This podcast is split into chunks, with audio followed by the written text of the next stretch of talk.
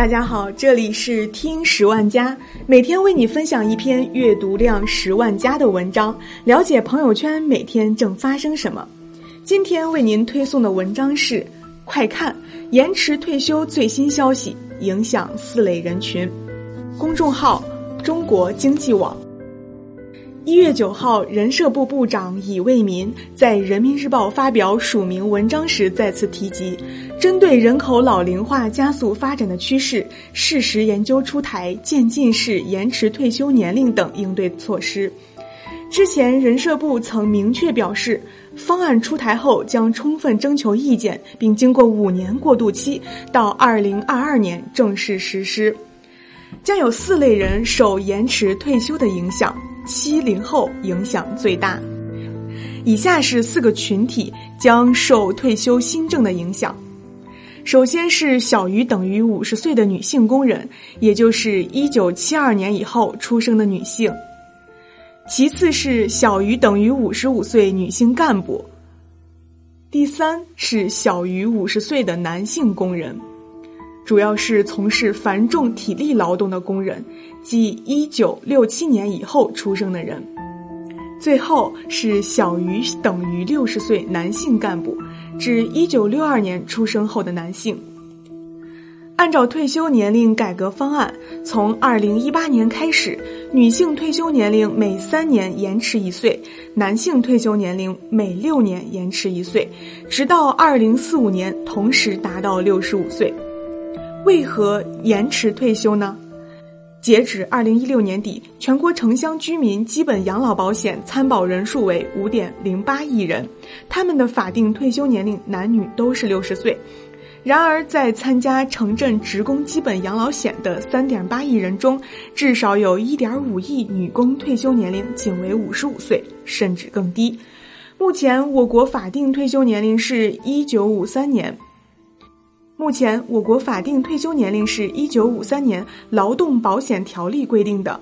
一九七八年，国务院一零四号文件再次明确，女工人退休年龄是五十岁，女干部五十五岁，男职工六十岁。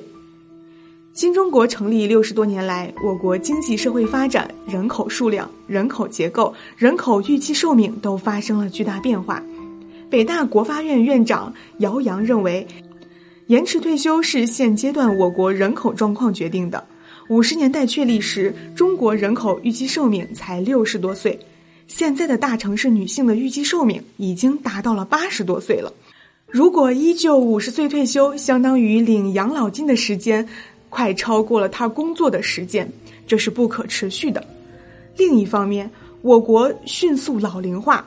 劳动力供给越来越少，五十到六十岁的人按现在的标准来看是非常年轻，过早的退休在浪费劳动力。就此，人社部社会保障研究所所长金维刚也曾表示，目前我国职工平均退休年龄偏低，实际上的平均退休年龄只有五十四岁，是世界上平均退休年龄比较低的国家。网上根据延迟退休的大体政策推出了这份退休的时间表，但没有官方正式通报，仅供大家参考。针对男性职工来说，一九六零年后出生的男性，延迟退休后退休的年份是在二零二一年；一九七零年出生的男性，延迟退休后退休的年份是在二零三三年。一九八零年出生的男性，延迟退休后退休的年份是在二零四四年，而针对九零后的部分群体来说，一九九零年和一九九一年退休的男性群体，退休的年份是在二零五五年和二零五六年。女性职工退休时间表，出生在一九六四年出生的女性。实际退休年份是在二零二零年，一九七零年出生的女性实际退休年龄是在二零二八年，而针对九零后而言，一九九零年和一九九一年出生的女性退休年龄分别是在二零五五年和二零五六年。延迟退休了，五险一金如何利益最大化？如何正确使用不浪费？这里我们有六点提示。第一，养老保险，养老保险一般要缴满十五年，到退休的时候才能终身享受基本养老金。所以，想拿养老金的人，请务必在自己退休前缴满十五年。如果到退休时养老保险缴不满十五年，你自己账户上积累的那每月百分之八的养老金退给你，而单位为你交的百分之二十的钱就拿不到了。第二，生育险。其实生育险不仅女生可以有，男生拥有它也绝不是累赘。先说说女生如何使用生育险。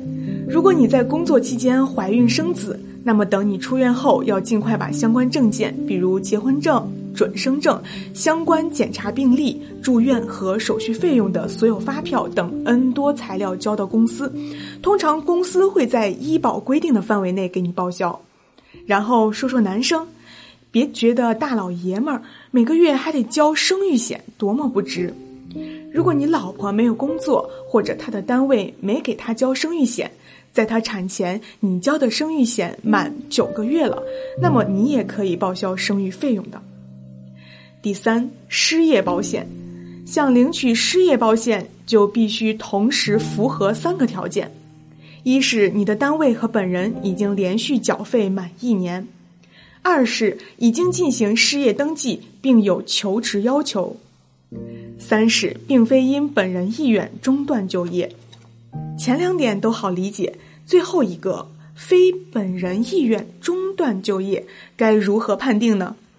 比如公司主动把你劝退了，或者合同到期，你和单位双方都不想续签了，这两种情况才可以领取失业险。要是自己主动提出离职的。就算你缴满一年，也别想拿到失业金。第四，医疗险，除了报销医疗费，还可以把账户中的钱提现。医疗险顾名思义就是用于报销看病住院或者买药的费用，但是部分地区，比如北京，自己账户缴费的那笔钱，除了可以用于买药、看门诊，还可以到指定的银行取现自由支配。第五，工伤险，上下班路上出了事故也可以报销。如果你上班的路上被车撞了，别私了，赶快报警，让警察来调查记录并拍照采取证据。处理后会开事故鉴定书之类的凭证，你拿着警察叔叔开的凭证就可以找公司报销工伤险了。另外，工伤险还有个时效问题。如果你二零一五年八月十七号出了工伤，别耗着，马上跟用人单位说。如果过了一个月都没上报，就算你证据齐全，恐怕也报不了了。第六，住房公积金，除了买房、租房、装修也可以提取。住房公积金的每月缴费，个人支付基本工资的百分之十二，同时单位再补给你百分之十二。比如你每月交六百，单位再补给你六百，也就是你的公积金账户中这个月一共有一千二百元。这笔资金可以用来买房子、还贷款，或者提交房租证明，定期提取用于房费。如果你有地皮想盖房子，那盖房子的钱也可以从公积金里付。不过还有一些公积金的使用方法，比如离退休职工想定居海外的。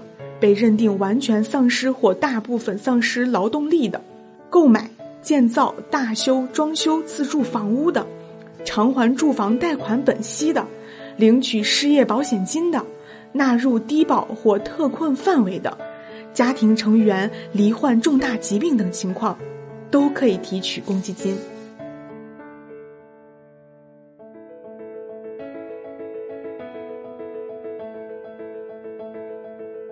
好了，今天的节目就到这里了。本文来自公众号“中国经济网”。